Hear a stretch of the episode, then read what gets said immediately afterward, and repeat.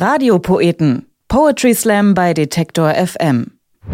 Ja, herzlich willkommen zurück bei den Radiopoeten hier auf Detektor FM, unserem Poetry Slam Podcast. Ich bin Christian Eichler und äh, freue mich, dass wir endlich zurück sind mit der zweiten Staffel der Radiopoeten. In den nächsten Wochen warten hier auf euch zwölf der besten Slammerinnen und Slammer der Republik und die werden euch hier mit ihren Texten umgarnen. Alle zwei Wochen kommt eine neue Folge und um keine zu verpassen, könnt ihr die Radiopoeten natürlich abonnieren. Solltet ihr auch machen. Das geht zum Beispiel bei Spotify, bei Apple Podcasts, bei Deezer und natürlich auch bei uns zum Beispiel in der Detektor FM App oder einfach in der Podcast App, die ihr so benutzt. Einfach da oben mal Radiopoeten eingeben. Den Anfang macht hier bei uns Franziska Wilhelm aus Leipzig und dort, wie in jeder anderen großen Stadt eigentlich auch, drehen sich die Gespräche ja meistens um Wohnung suchen, Wohnung finden, neu einziehen, irgendwo wieder ausziehen. Die viel interessantere Frage ist ja aber eigentlich, wer macht eigentlich was, wenn die Wohnung gestrichen werden muss? Und Franziska Wilhelm hat darauf eine Antwort gefunden. Hier ist sie mit Malern to Hell. Wenn zwei Leute zusammen malern, muss es immer eine Teamaufteilung geben. Das heißt, einer macht die großen Flächen, der andere die Feinarbeit.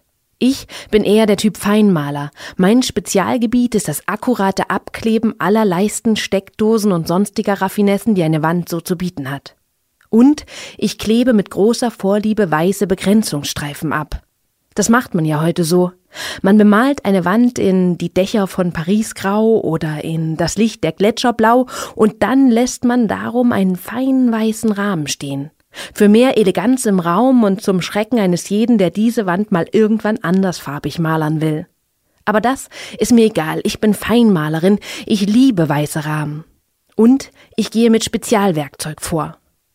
Um so eine richtig perfekte Farbkante zu bekommen, hole ich auch gern mal das Schulpinselmalset heraus. Da ist ein Pinsel drin, der hat ungefähr hm, zwei Pinselhaare und mit dem mache ich dann klar, dass in 3,50 Meter Deckenhöhe alles ganz exakt aussieht.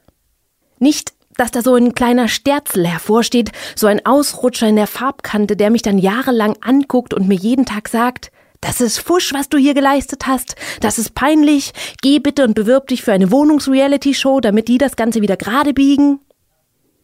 Mein Freund ist übrigens ganz anders. Er ist der geborene Grobmaler. Da ergänzen wir uns wirklich prima. Mein Freund kommt in den Raum, greift sich die große Rolle und will Fläche machen. In so richtig breiten Streifen, Quadratmeter für Quadratmeter. Und das ist an sich gut so. Leider ist es ihm dabei manchmal egal, dass da unten noch jemand sitzt, der die Kanten vorher erstmal ganz genau abkleben möchte. Da ist gegenseitige Malertoleranz gefordert. Meist schickt die Feinmalerin den Grobmaler dann in den Baumarkt, um eine neue Farbrolle zu holen. Denn man braucht ja immer noch irgendwas vom Baumarkt, wenn man renoviert. Am Anfang erschrickt man noch ein bisschen. Was? Die drei Farbeimer und das Steckdosenset kosten zusammen 130 Euro?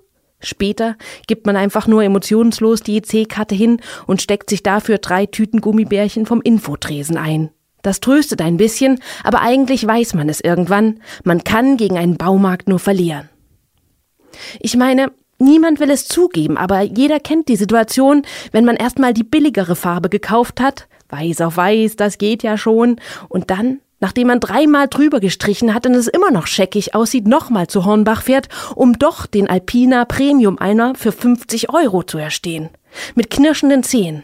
Ja, Malern ist auch eine Zeit des Hassens. Man fängt an, Dinge zu hassen, die man früher immer geliebt hat. Baumarkt, Gummibärchen, 3,50 Meter hohe Wände, schöne Altbausubstanz bei der einem aber leider die Altfarbe entgegenblättert, wenn man drüber streicht. Und während man auf der neu gekauften, schweineteuren Baumarktleiter steht und mit einem Spachtel 20 Quadratmeter Deckenfläche abspatelt, während einem feinster Altfarbstaub entgegenrieselt, der sich später überall in der Wohnung wie eine besonders ansteckende Viruskrankheit verbreiten wird, da fängt man an zu denken, Scheiß auf Stil.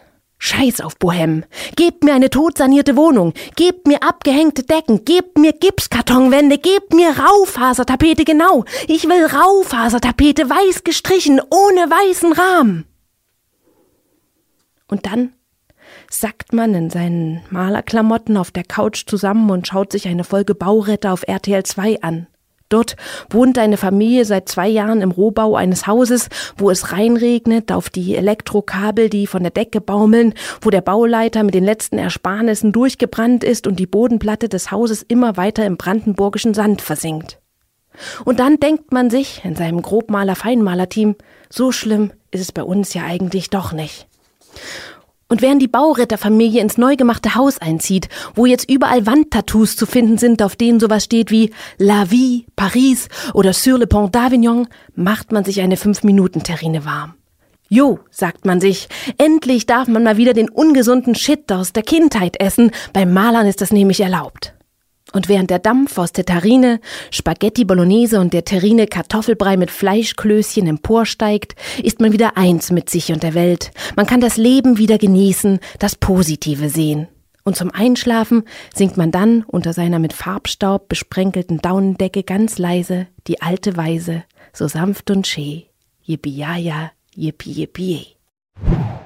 Das war Franziska Wilhelm mit ihrem Text Malern to Hell. Wer sie mal live sehen will, der findet alle Termine auf franziska-wilhelm.de oder natürlich auch auf ihrer Facebook-Seite. Ihr Buch, das heißt Die schönsten Abgründe des Alltags und das erscheint im Herbst bei Zwiebuck.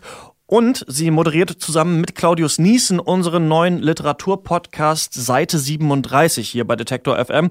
Auch den gibt's äh, wie die Radiopoeten natürlich überall, wo es Podcasts gibt.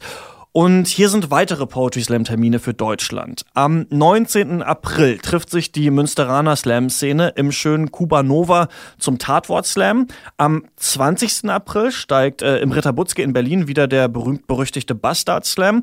Am 24. April heizt der Reim in Flammen wieder dem Club Bahnhof Ehrenfeld in Köln ein. Und alle Hamburger Slam-Fans können sich überlegen, am 26. April mal wieder den Bunker Slam zu besuchen. Natürlich wie immer im Übel und gefährlich. Die nächste Folge der Radiopoeten, die kommt dann in zwei Wochen. Ich bin Christian Eichler und ich freue mich. Bis dann.